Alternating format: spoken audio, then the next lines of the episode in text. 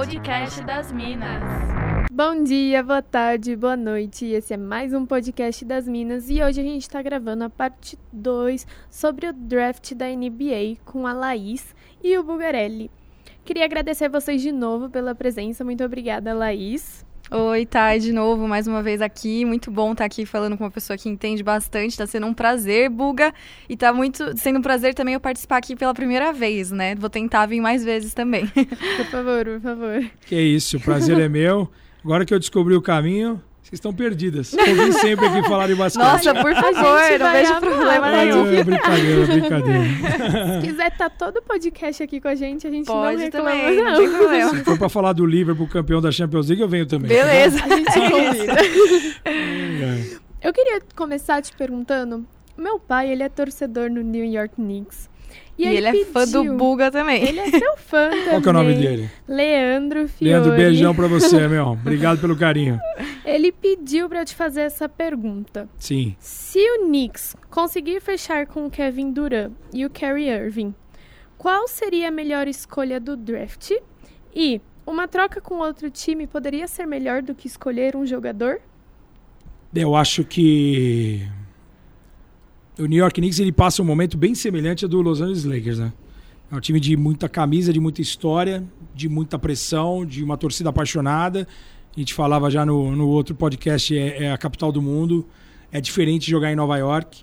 Ah, eu acho até que na primeira ida do LeBron para Miami, ele deveria ter ido para, em vez de ir para Cleveland, de Cleveland saindo para Miami, ele deveria ir para Nova York. Eu acho que é um mercado fantástico. A gente já falou, o cara que conseguir colocar o New York Knicks é, de novo no topo da NBA, o cara vai entrar para um hall seleto de, de, de celebridade, de, de realmente de, de superstar.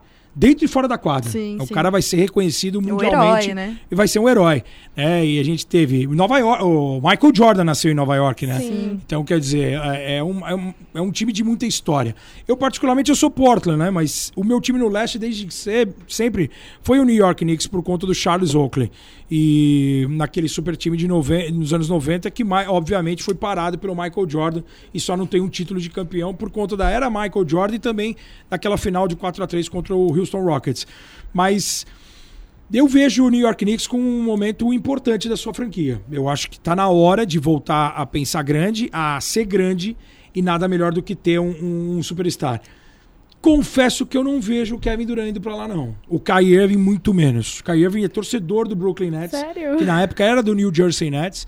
Ah, ele nasceu em Melbourne, na Austrália, e foi criança para Nova Jersey, e ele é torcedor dos Nets. Os Caraca. Nets conseguiram agora com a troca que eles fizeram com o Atlanta Hawks abrirem espaço para ter dois supermax, né, super contratos, e aí o Kyrie Irving seria um deles. E eles poderiam até abrir mão do DeAngelo Russell, que é um cara da mesma posição, por mais que o DeAngelo Russell tenha feito uma excepcional temporada lá. Então, nesse momento, eu vejo o Kyrie Irving muito mais próximo do, do Nets do que dos Knicks.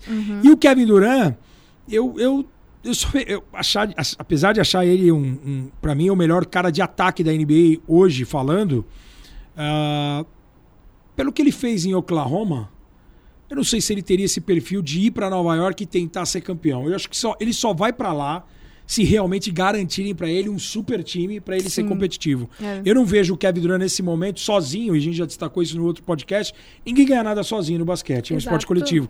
Eu acho difícil ele ir para Nova York se ele não tiver uma garantia de que vem A, B, C, de quem ele, de que ele vai interferir, por exemplo, na escolha. Fazer aquela lista e falar assim: Exatamente, eu quero esse, Só esse, vou se esse. estiver assim. Tanto que ele fez isso. Ele largou um time que estava a uma vitória do título do, do Oeste contra o Golden State para se juntar ao Golden State de um super time. É o maior time da história em vitórias, aqueles 73 vitórias, 9 derrotas. O time que tinha o, o MVP unânime, que era o Curry. O time que tinha o técnico do ano, que era o Steve Kerr. Então, eu não vejo ele com esse perfil, por mais que ele tenha que apagar essa imagem. Né? Ah, não vai apagar o fato de ele ser o grande jogador da NBA, ele é fantástico dentro de quadra. Mas essa personalidade dele, eu confesso que eu não vejo ele indo para Nova York se o time não for muito bem montado. Posto isso, não sei se, se Nova York abriria a mão, poderia abrir mão de uma pick 3. Vamos ver qual que vai ser o pacote pro Anthony Davis. Sim, Porque sim. aí sim, Anthony Davis e Kevin Durant já são dois All-Stars. E aí você poderia chamar a atenção do Kyrie Irving, botar essa dúvida no Kyrie Irving. Pô, esquece o seu time do lá. coração. É Nova York por Nova York, é Brooklyn por Nova Tá York. pertinho. Você tá pertinho, você vai estar perto da família do mesmo jeito e você vai jogar com uma camisa mais pesada. Que tem É, gente sempre. aqui pra te ajudar, né? Exato. E também, uma coisa, Buga, que você falou, eu acho que eu relacionei um pouco, é que a personalidade do Duran. É, a gente vê, voltando de novo ao LeBron, até o Curry, que tem essa personalidade de se impor e de chamar pra jogar. A gente viu que isso, essa personalidade do LeBron e do Curry também influenciou esses dois times, o Golden State e o Cleveland, a ganharem os títulos que Sim. foram os mais disputados da história, né? Mas é, não vejo isso no Duran também. Não acho que ele iria pro Knicks para ser a personalidade que ia fazer renascer o time como o LeBron fez no, no Cleveland. Então talvez acho que isso também não, não resolveria e ele também não não que ele, o LeBron jogue sozinho, longe disso, mas é que talvez o Duran não conseguisse se impor assim, não conseguisse é, animar o time do jeito que a gente vê outros jogadores fazendo. O LeBron tinha o fato de ele ser de Ohio, né? É, O- era a terra o- dele, O Kevin Durant de Washington. É, não Então, faz muito tanto sentido que também, quando né? tinha aquela especulação de onde ele vai, ele quer sair de Oklahoma, e, e muita gente foi atrás do Kevin Durant, existia a possibilidade de ele fazer exatamente o que fez o LeBron, de voltar para a terra natal dele e jogar e ajudar o Washington Wizards, que é um time também que não vence um, uma NBA desde os anos 70, desde o final dos anos 70. Então, eu concordo com você, eu, não- eu, eu acho que ele, ele não iria sozinho, porque ele Sim. sabe que o, o tamanho do problema e da pressão, como é jogar em Nova York, seu pai sabe bem disso, porque ele é torcedor, ele é, entre aspas, sofredor né, do New York Demais, Knicks, porque demais. o time realmente também está bastante tempo sem pós-temporada. É justamente isso. Ele não vai com essa responsabilidade e se ele vai jogar sozinho, ele não vai dar conta. É. Então ele vai ser marcado pelo cara que deixou o melhor time, ou um time que fez parte de uma dinastia com cinco finais seguidas, que pode vir a perder o título da NBA esse ano pelo Toronto, e você sai de lá, vai para uma Conferência Leste muito é, mais aberta, a gente viu esse ano, né? O Kawhi em Toronto, o Yannis em Milwaukee, é, você teve o Embiid com o Simmons e Jimmy Butler em Filadélfia. Tá muito mais aberta a Conferência Leste. E você, mas ele sozinho não vai conseguir. Sim, é. Então, ele só vai para Nova. York se ele tiver realmente a garantia É. de falar, olha, nós vamos ganhar para ganhar. A não ser que ele esteja pensando no dinheiro. E aí no É, dinheiro, eu vou trazer um outro detalhe. Ele tem um contrato garantido pro, com, o- com o Golden State no ano que vem de 31,5 milhões de dólares. Nossa. Opcional. Ele, se ele optar por ficar, esse é o salário dele.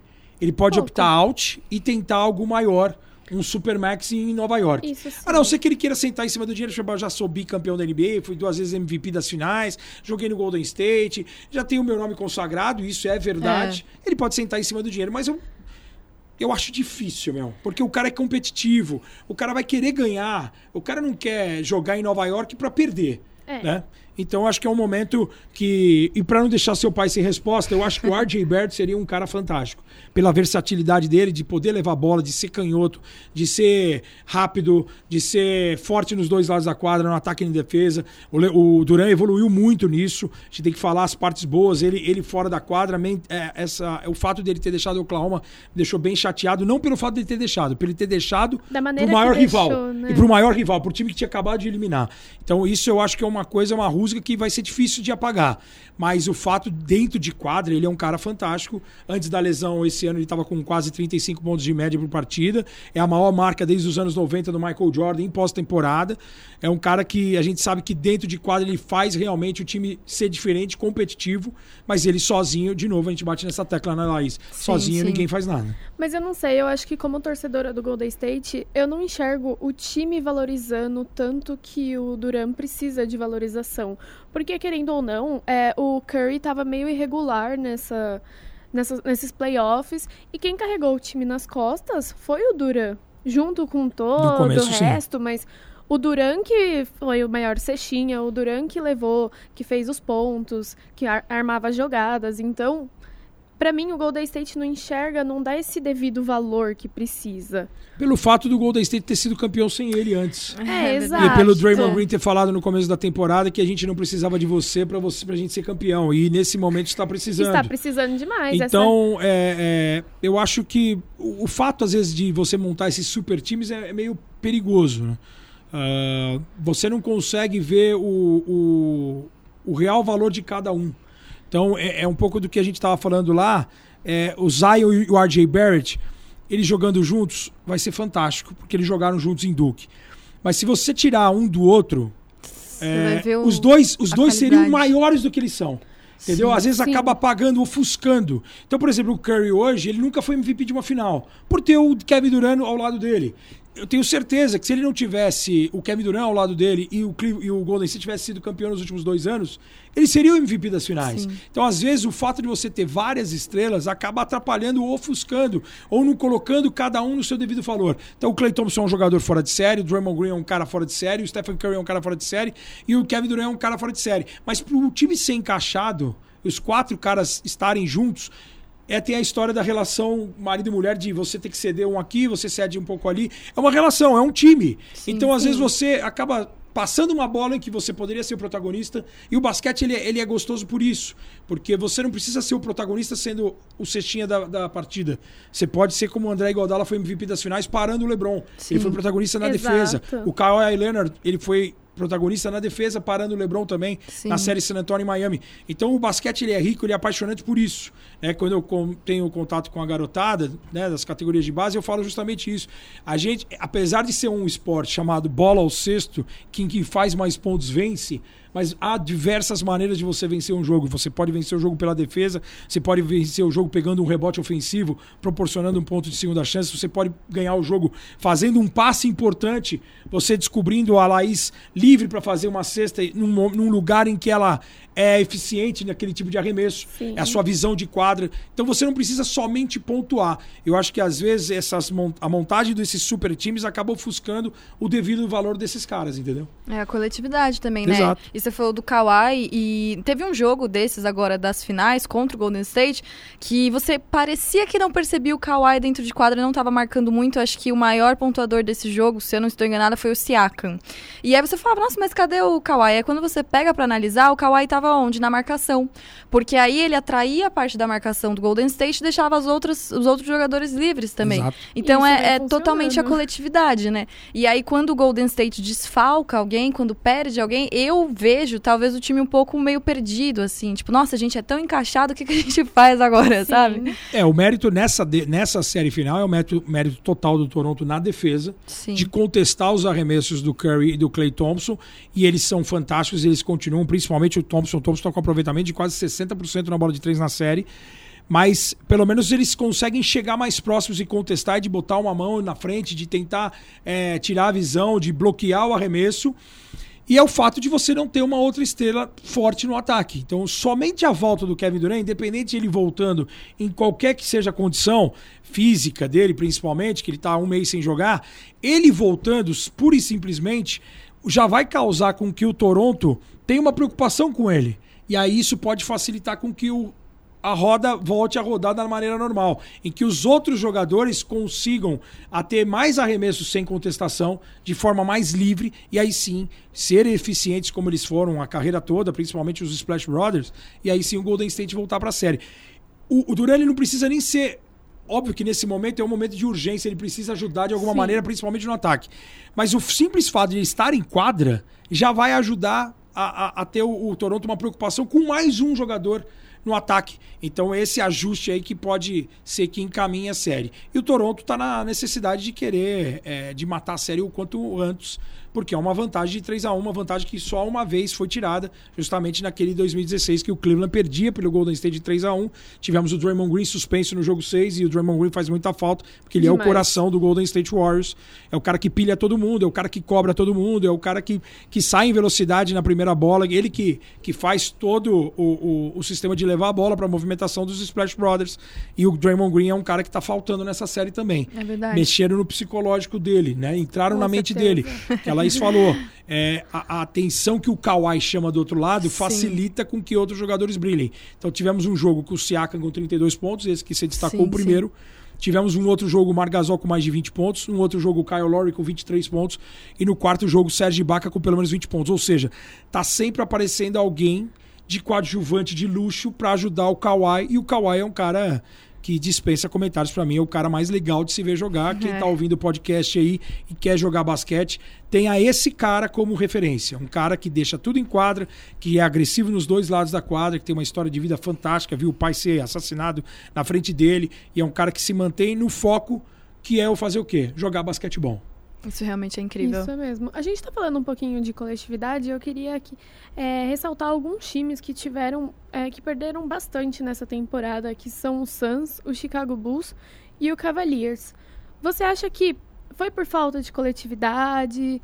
O que você, o que você colocaria para tantas derrotas? E o que esses times podem fazer com essa vinda do draft para melhorar? É, vamos começar pelo Phoenix Suns. O Phoenix Suns ano passado foi o número um do draft. Eles tinham a opção de pegar o jogador mais completo que eu vi, que era o Luka Doncic, que é um esloveno, cara que foi campeão europeu, cara que foi campeão da Euroliga com o Real Madrid, foi o melhor jogador do campeonato. A Euroliga, para quem não conhece e está ouvindo aqui o podcast, é o principal torneio de clubes do planeta. É uma Champions League do basquete, é um, é um torneio de muita competição. E o Luka Doncic é um cara que desde os 15 anos de idade joga pelo Real Madrid e ele estava pronto para chegar na NBA. O Phoenix Suns acabou contratando o técnico dele da seleção, que é o Igor Kokoskov, e, e surpreendentemente o Phoenix Suns não foi em cima do Luka Doncic, ele foi em cima do DeAndre Ayton, que era um pivô, por, também por necessidade, eles tinham a necessidade de um armador e de um pivô. E eles optaram pelo pivô por quê? Porque o DeAndre Ayton ele tinha jogado high school no Arizona, e Phoenix é no Arizona. Ele tinha jogado pela Universidade de Arizona. Então ele estava climatizado, ele estava familiarizado com a situação e também por necessidade. Acho que foi uma escolha errada, na minha opinião. E acho que eles tinham que ter pego o Luca Doncic. É o DeAndre Ayton, aquele jogador que joga um ano de universitário e vai para a NBA. Então, às vezes, o cara não chega tão pronto. E é uma cobrança em cima de um número um do draft, de um cara que chega para tentar mudar o time de patamar. E não foi o que aconteceu. É, eu acho que a escolha do, do, do, do Phoenix Suns foi de forma equivocada. O time repleto de jovens jogadores, apesar de ter o Devin Booker, que é um excepcional atirador, um cara que pontua com muita facilidade, mas é um time muito jovem ainda e, e todas as escolhas foram erradas, que o Igor Kokoskov já foi mandado embora, já não é mais o técnico. O técnico que vai assumir lá, o Monte Williams, é um cara muito bom, é um cara que foi um grande jogador, trabalhou com o Greg Popovich em, em San Antonio, era assistente técnico do Brett Brown na Filadélfia. Então agora a montagem parece ser feita de uma, de uma maneira mais correta. O time perdeu por conta da, da deficiência mesmo. Não é nem falta de, de, de, coletividade, como você destacou. É uma falta mesmo de experiência. Eram muitos jogadores jovens reunidos e algumas escolhas erradas de drafts passados. Entre elas, um croata chamado Dragan Bender, que era um cara de 2,16 metros. E 16. Isso aí tá na conta do Dirk Nowitzki. O Nowitzki, o alemão, quando chega na NBA, ele é um cara que revoluciona, porque é um cara de 2,13 que chuta de qualquer lugar, chuta por cima, chuta de três pontos. Né? Um cara de muita versatilidade, muita qualidade técnica e aí, como foi uma surpresa vindo da Europa, todo mundo que tinha escolhas altas de draft começaram a apostar nesses grandes. E o Dragan Bender era um cara que na base, na seleção croata, foi muito bem. Mas a adaptação dele da NBA, ela não aconteceu. Nem no primeiro, nem no segundo, nem no terceiro, nem no quarto ano. Então, quer dizer, foi uma escolha perdida.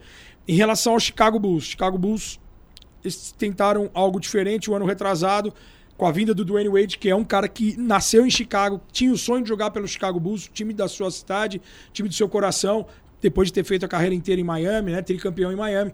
E, e, tinha a manutenção do, do Jimmy Butler e a chegada do Rajon Rondo. Jogadores experientes, mas com um técnico novo, com uma, com uma mentalidade de universitário, que era o Fred Hoiberg, um cara que foi muito tempo é, técnico no basquetebol universitário, também tinha jogado pelo Chicago Bulls, pelo Indiana Pacers, é um cara mais de matar a bola, mas o time não deu liga é um time também jovem e acabou abrindo mão dessas peças, do Jimmy Butler, do, do Dwayne Wade, que retornou para Miami, que teve uma passagem relâmpago para o Cleveland, né, para tentar jogar ao lado do LeBron.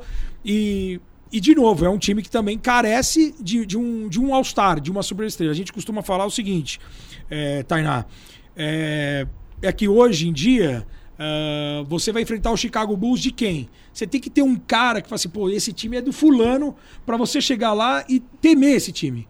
Então hoje, do mesmo jeito que do Golden State é o Golden State do Curry, do Green, do, do Durant, do, do Thompson, do Pezes, são cinco All-Stars. Do outro lado, você chega lá, o Chicago Bulls de quem? Então tem o Zach Lavine, que não é um cara que impacta tanto, é um cara que vai temer tanto os adversários. Então o Chicago Bulls ainda está procurando um melhor, uma melhor identidade nesse momento. E em relação ao Cleveland, o Cleveland é o, é o pós-LeBron. É traumático. É um time que chegou, chegou no seu auge, conseguiu o seu título Uh, e depois teve, primeiro, a saída do Kyrie Irving num ano. Sim. Mesmo assim, pela, pela qualidade do LeBron, pela montagem do elenco, o time conseguiu chegar em mais uma final. E depois, é, nesse ano, eles escolheram o Colin Sexton, é um cara de muito potencial, armador que veio de Alabama, foi até bem na segunda metade da temporada e o, e o Cleveland Cavaliers está num processo de reconstrução, de, de tentar ver se há vida após LeBron. Era normal acontecer isso depois da saída de um, de um cara como o LeBron James, com uma super estrela, você é, brigar para ser uma das piores campanhas da liga.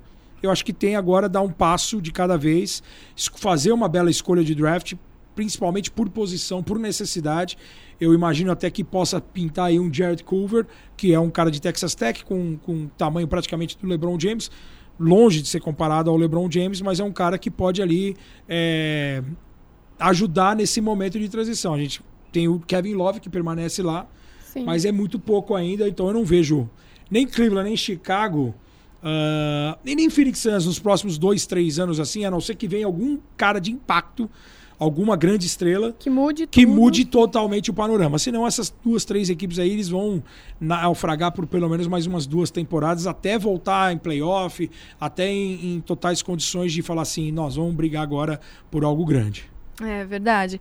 É, e a gente falando de Golden State, de Cleveland, me lembra um jogador brasileiro que transitou por essas duas equipes grandes, né, que é o Varejão. Só que agora o Varejão voltou também, e isso cabe a gente a pensar que com a volta de brasileiros pro Brasil que não engataram na NBA, né, a gente tem alguns brasileiros no draft, né, Buga? Sim. E eu queria te perguntar se você vê expectativa de brasileiros na NBA futura, porque agora a gente não tá tendo tantos destaques. Você vê algum nome assim Exatamente. Surgindo? Até completar a tua história do Varejão. O Varejão foi campeão do NBB no último sábado pelo Flamengo. Sim. O único brasileiro campeão da Euroliga de basquete, que eu destaquei agora há pouco como um torneio absurdo, pelo Barcelona em 2003. Foi campeão com o Golden State foi. Warriors, né? naquele momento que ele recebe o anel de campeão, mas, mas fez parte daquele time, time é. na temporada. É um cara que né, é, teve a, temporada, a carreira inteira em, em Cleveland e acabou indo para o Golden State para ser campeão contra o Cleveland, é. né? mesmo sendo dispensado, legal. E é uma história, um cara que, que vestiu muito a camisa, que, que se dedicou muito. Foi um dos grandes nomes do Brasil na NBA. A gente teve o Leandrinho, que foi sexto homem, a gente teve o Nenê, que não tem um título da NBA, mas é um cara que acho que mais perdurou, são 15 anos de muita, de muita qualidade do Nenê na NBA. Acho que ele deve aposentar agora nessa última, nessa próxima temporada, ele não deve jogar mais. Também tem o Thiago Splitter, o primeiro campeão da NBA em San Antônio. É, é um momento crítico, realmente, Laís. Você tem razão, é a dificuldade uh, de adaptação, de surgimento de novos valores. Eu acho que o basquetebol brasileiro ficou muito refém aí da, da última gestão, cercado em dívidas, a falta de apoio na base principalmente, onde a gente pode cultivar é, os grandes jogadores. Uh, existe muita gente boa no basquete, muita gente querendo remar pelo la pro lado certo da causa. E falando do próximo draft aí, ou dos próximos anos, eu acho que é um cara de muito potencial, é o Didi que foi agora vice-campeão por Franca. É um cara que tem uma história fantástica de vida também, saiu lá de Cachoeiro de Itapimirim, no Espírito Santo, foi evoluindo ano a ano. É um cara que tem um porte físico interessante para a NBA, é um cara de 1,96, forte fisicamente, excepcional defensor. Eu votei nele para ser o defensor do ano no NBB, mas ele não ficou escolhido entre os três melhores defensores da liga. Mas para mim é um cara mais pronto. Ele é meio carudo, ele, ele, é, ele vai para cima. Ele é, nessa série final, por exemplo, ele encarou de igual para igual o Marquinhos que era o atual MVP do NBB e é um cara com experiência internacional, de ter jogado na NBA. Então a gente percebe que até os outros jogadores das outras equipes e os próprios companheiros de equipe, eles têm uma expectativa e um, um, carinho no Didi, porque é justamente por esse pacote completo, de ele ser um mais forte fisicamente, de ele ser ter um impacto na defesa, e hoje isso conta muito na NBA, né, no basquetebol moderno. Você, como a gente destacou agora há pouco, não precisa ser um pontuador, você pode agregar em outras maneiras, e eu acho que o Didi tem esse, esse perfil. E eu não sei se ele vai se manter no draft, mas eu tenho expectativa de que pela, pelo menos ele permaneça nos Estados Unidos para jogar uma Summer League, para evoluir ainda mais. E eu tenho certeza que eu acho que ele tem, ele tem bola para estar lá, para fazer parte da, da, da do, do, do, mundo da NBA. E eu acho que ele é um cara focado, é um cara muito bem cercado. É, às vezes o jogador vai para lá também e não tem é, companhias ideais. Aconteceu isso recentemente, também com alguns brasileiros que que a gente tinha esperança de brilhar lá, o Bruno Caboclo, o Lucas Bebê, eram caras importantes e, e que e ainda estão procurando seu espaço na NBA. O Bruno Caboclo no Memphis e o Lucas Bebê tá lá nos Estados Unidos fazendo workout, tentando voltar para a liga, porque são caras jovens de muito potencial, mas às vezes as pessoas que estão ao lado não ajudam. E o Didi eu vejo todo esse pacote completo. A família dele apoia demais, como a família do Cristiano Felício no Chicago Bulls apoia demais. Uma família muito unida, é, é um garoto muito focado e acho que são elementos importantes para essa passagem de um mundo completamente diferente, de um mundo vivido no Brasil, num basquete do NBB que tem evoluído ano a ano, mas que não chega aos pés de que, da estrutura como é uma vida de, de um jogador de NBA. Então eu vejo o Didi com bons olhos. O, os demais jogadores, uh, tem algumas estrelas aí, no, alguns jogadores de destaque no basquete europeu. O Felipe dos Anjos é um cara alto, acho que 2,16, se não me engano, 2,18. É um cara com, por essa estatura, é um cara que a gente poderia ficar de olho. Você tem o Michael Ushendo, é um cara que se destacou aqui no começo, conheço ele desde a base, desde o ciclo militar. Uh, eu acho que falta ainda um pouco é, de ter mais confiança, às vezes. Isso o Didi tem muita confiança, por isso que eu falo dele ser carudo, né, de ele ir para cima, ser agressivo, independente de quem esteja marcando ele. Eu acho que isso é um potencial, é, um, é uma característica importante. Uh, mas eu não vejo, com exceção do Didi, num futuro próximo, alguém brilhar ou representar bem o Brasil uh, vindo daqui para lá. Entendi. Que time você imaginaria ele jogando se ele fosse draftado? Então, eu, eu, eu, não acho que ele vai chegar jogando, né? Eu não, não vejo que ele vai é. chegar e vai vestir a 10, tarde de capitão não, e vai não, sair é. entre os cinco titulares. Mas existem vários times em reconstrução, né? A gente tá Sim. vendo isso aí, eu acho que é pode ser uma aposta. Por exemplo, nesse próximo draft, a gente sabe que tem Brooklyn Nets, Atlanta Hawks, Boston Celtics, tem muitas escolhas de draft, principalmente o Boston. Então, eu acho que. Eu, eu na cabeça do Boston Celtics eu poderia gastar uma das escolhas com o Didi. Falar, meu, vamos apostar nesse brasileiro. Como, como o Milwaukee apostou no Yannis Antetokounmpo, que jogava na segunda divisão da Grécia. Entendeu? E hoje ele é um fenômeno, ele é um monstro. Né? Ele é o futuro da NBA, na minha opinião. Então, eu acho que vale a pena você, se você tem várias escolhas, gastar uma escolha com isso. É, o Brooklyn tem o fator Thiago Splitter. O Thiago Splitter hoje ele trabalha no Brooklyn Nets, é um brasileiro. Ele foi ver o Didi jogar é, quando o Brasil foi jogar com a República Dominicana pelas eliminatórias do, do Mundial, ele foi até o Didi, ele foi lá conversar, foi ver como que era o garoto, foi bater esse papo. Então, eu não duvido dele ser draftado por Brooklyn, por Boston, por Atlanta. E o Jazz também tem o Raulzinho lá, um brasileiro que pode fazer essa ponte. Pode ser que ele apareça no Utah Jazz e é um time mais competitivo, é um time que briga sempre pro playoff, é um, é um patamar diferente.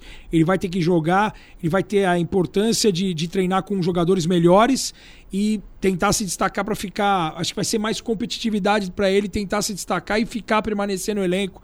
Então, às vezes, para um primeiro momento é, às vezes é melhor ele jogar num time com menos expectativa, para ele poder evoluir e ir conquistando o seu espaço aos poucos, do que ele chegar num time, por exemplo, como chegou o Lucas Bebê e o Bruno lá no Toronto, que era, um, que era um time que já brigava por playoff, por melhor campanha do leste, né, em, anos sequen em anos seguidos, né, com dois All-Stars, com Kyle Lowry, com DeMar DeRozan, a, a cobrança é muito maior. Né, a expectativa também é muito maior. Você tem que matar um leão por treino. Então o Didi, por ser um cara de 19 anos, ele poderia ir para um Atlanta, que acho que a, a, a cobrança vai ser menor. Ele poderia ir para um Brooklyn Nets, que a cobrança vai ser menor. Apesar de pode chegar um Kyrie Irving lá e é, você ter um, uma é. estrela grande. Então, eu, eu acho que às vezes é, é um passo. Eu costumo brincar aqui no Brasil. Às vezes você quer jogar num time de elite e você não tem a minutagem necessária para você se destacar. Então, às vezes, é melhor você jogar num time mediano, não tão famoso, em que você consiga jogar 20, 25 minutos e você ganha um destaque. Então, às vezes, é um, é um passo para trás para dar dois para frente. Sim, entendeu? Sim, então, certeza. eu acho que é um momento importante na carreira dele, essa passagem em NBB, NBA. E o importante é a gente torcer para que ele dê certo, independente de qual seja o time. Tomara, vai dar certo sim. Com certeza, a gente Estamos precisa, de dedos cruzados né? aqui, ó. O pessoal não está vendo, mas nós estamos. é verdade. Estamos torcendo Precisamos, aqui. né, de brasileiros representando mais Exato. ainda. Né? E para evoluir até o nosso jogo de seleção, né? A gente sabe que é, o Brasil está há muito tempo sem um resultado importante, é, internacionalmente falando, com seleção. E a gente sabe que o, a procura pelo esporte é muito motivada pelos resultados. Né? Então, o Brasil chegou a ficar três Olimpíadas longe no basquetebol masculino. Depois da, da, aposentadoria do Oscar em 96, ficou esse gap aí. Então o basquete acaba perdendo espaço em tudo, na mídia, em TV Sim, aberta. É, é. A, a, garotada acaba deixando de jogar o basquete. Você teve a evolução é, no mesmo período do vôlei, né? O vôlei ganhando bastante, sendo, tendo resultados expressivos em mundiais, em Olimpíadas. Isso faz, fomenta com que o cara, a criança, cresça e, queira ser um, um, um, novo Tandy, um novo Giovanni, depois um novo Ricardinho, né, um, um, jogador de elite, né, um novo Giba, e o cara deixa a, a, o basquetebol de lado. E a gente não, não, conseguiu aproveitar essa geração de tantos brasileiros que estiveram na NBA. A gente citou Nenê, teve Alex, teve Leandrinho, teve Varejão, Splitter, e brasileiros conquistando a NBA. Sim. Como teve o tênis com, com o fator Guga, Sim. que poderia ter sido melhor explorado. Então, acho que, as, as, essa ausência de resultado internacional com a seleção masculina e o feminino eu nem falo, porque o feminino parece que está abandonado pelo nosso país, infelizmente. Isso é muito triste. É, isso é péssimo. E se a gente for pensar, né, Laís e Tainá, os últimos resultados importantes no basquetebol foram do feminino. Sim, foi um título mundial em 94, foi uma medalha de prata em 96 em Atlanta, foi uma medalha de bronze em Sydney em 2000. Então, quer dizer, eu acho que é isso. Falta também, acho que a falta de resultado, de investimento, une tudo. Falta resultado, eu não vou investir em quem não está ganhando, é. em quem não me traz resultado. Né? O problema da gestão da CBB em deixar 42,4 milhões de, de reais de, de, déficit. Então, isso aí acaba pesando, né? Então, eu acho que é, é, é, legal a gente voltar a ter brasileiros se destacando no primeiro momento, brigando por conquistas e a evolução que ele vai ter, o Didi, no caso do Didi, ou de qualquer outro brazuca que apareça por lá, ele vai fazer bem também para a nossa seleção, para a gente ser mais respeitado também internacionalmente, porque pô, aquele é o, pô, é o Brasil Colocar do Didi um que tá jogando né? na NBA, de de, de impor um respeito, eu acho que nem medo, mas um respeito, de falar assim, pô, esse é o Brasil que tem cinco jogadores na NBA, que tem um moleque aí, como hoje o Brasil vai enfrentar a Grécia no Mundial. Sim. O Brasil vai enfrentar a Grécia do Antetokounmpo. É. Então, quer dizer, você imagina o que, que vai vir pela frente no Mundial da China. Sim. Choros, lágrimas. É, Torcendo, prepara. né? Torcendo pro Brasil, mas já chorando, porque Antetokounmpo não dá. Não dá. Só na bala para parar o grego, né? Bom, a gente fica por aqui. Eu queria muito te agradecer por você ter se disponibilizado para vir aqui gravar esses dois podcasts com a gente. Foi incrível. Queria te desejar muitas coisas boas. E é isso, brigadão por estar aqui. Obrigado você, Tainá, pelo carinho, a Laís. Prazer conhecer vocês pessoalmente aqui, que vocês tenham muito sucesso no podcast das Minas, que vocês tenham muito sucesso aqui na Casper Libero. Obrigadão pelo convite. É, fico muito lisonjeado. É muito legal ver meninas falando de basquete. A gente tem a Lana lá como nossa companheira. A gente Sim. tem o pessoal do NBA Pod das Minas, né? Sim. A Agatha Máximo participou com a gente essa semana. Tem essa Saricano, né? A Sabrina. É, isso tem a Dani Gouveia, que é uma apaixonada pelo basquete, torcedor dos Lakers, que, que troca mensagens com a gente via Twitter. É muito legal falar de basquetebol é, aprender aqui com vocês, voltar a uma faculdade. é, somar a idade das duas não dá a minha idade, mas é, é legal demais fazer parte de, desse mundo aí e estou à disposição sempre que vocês quiserem. É, a Sabrina gravou o primeiro podcast nosso ah, com a gente. Sassaricando, sassaricando é. é danada. Sofredora um do Los Angeles Lakers, já fica louca. Sofredora demais. É. Ela cho quase chorou aqui quando foi é, falar que o Lakers não estava nos playoffs. Quase falei. É, ontem eu brinquei calma. com ela falando que o, se o Kevin Durant for embora do Golden State o, o LeBron James estão especulando que o, o, Lakers poderia trocar o LeBron James. Sim. Essa especulação é um absurdo. Mas Sim. caso isso aconteça, se fosse Golden State, eu pegava o LeBron, meu. Já que vai perder o Kevin Durant. Já que pega o LeBron. Exato, pega o LeBron James. Aí ela acabou, mandou mensagem não. na hora. Ela falou assim: Meu, pelo amor de Deus, você quer acabar Não, mas aí você precisa parar a NBA. Acabou, não precisa ter campeonato. Sem graça. Quem vai jogar não, contra se o Kevin Durant sair, vai ter jogo. Ai, não sei não. Aí um pouco eu difícil. a cabeça de dinastia, né, do Golden State. Acho que esse ano já vai acabar. Então, esse foi um assunto que a gente falou ontem. É, eu não acho que acaba a dinastia. Assim, o fato de você perder um título não põe fim a uma dinastia. Vou te citar é. o exemplo do Chicago, que foi tricampeão 91, 92, 93, perdeu o título 94, 95, porque o Michael Jordan tinha aposentado por conta do, do falecimento do pai, ele tinha ido jogar beisebol. E o, quando ele volta, o Chicago ganha 96, 97, 98 com mais um tricampeonato com o Jordan. Não deixa de ser uma dinastia. Tem um gap de dois anos, mas são seis títulos em oito anos. E o Golden State já cravou o seu nome no- na Com história como um dos certeza, melhores times. São cinco finais seguidas. Né? É um fato raro isso acontecer. Ah, aconteceu pouquíssimo na história dos esportes americanos. A gente falando de NFL, de hockey, ah, de beisebol. É raro você chegar cinco vezes numa final Sim. de forma consecutiva, mesmo perdendo uma pro Cleveland e podendo perder uma pro Toronto, que a série ainda não acabou, mas o, o que vem a perder, eu acho que a dinastia ela só vai terminar se daqui. Mesmo porque o ano que vem o Curry tem sob, tá sob contrato, o Green E- tá sob é. contrato, o Godala tá sob contrato, o, o Kevin Durant tem a opção de permanecer com aqueles 31 milhões e meio que a gente falou. Então, quer dizer, não dá pra botar ponto final numa dinastia, sendo que você vai começar a temporada que vem com esses O quatro time caras se É mantém, com esse time, pelo menos com quatro caras, né? Agora, que, que é um, um- Esperamos cenas dos próximos capítulos para ver as próximas duas temporadas. Aí sim, se o time for dizimado, as peças não continuarem e o time o ano que vem, por exemplo, deixar de chegar a uma pós-temporada, uns playoffs, aí sim a gente começa a pensar em realmente que o ciclo acabou, né? Mas o nome já está guardado lá na memória para sua alegria. É Pra verdade. minha alegria. Bom, eu gostaria de agradecer, né? Porque foi a primeira vez que eu participei também, gostei bastante. Ver o trabalho da Thay, que ela gosta muito de, de esporte assim como eu. Demais. E obrigada, Bulga, também por ensinar a gente, porque conversando a gente aprende mais. É sempre muito bom a gente trazer novos convidados aqui. Foi muito boa a experiência. Espero que todo mundo também tenha gostado, todo mundo que tá ouvindo. E até a próxima, né? Tomara que tenha uma próxima. Sem dúvida, vai ter. Fica o convite por aí favor. pra vocês dois pra voltarem aqui no nosso podcast das Minas. Um beijo pra todos os ouvintes e voltamos semana que vem. Podcast das Minas.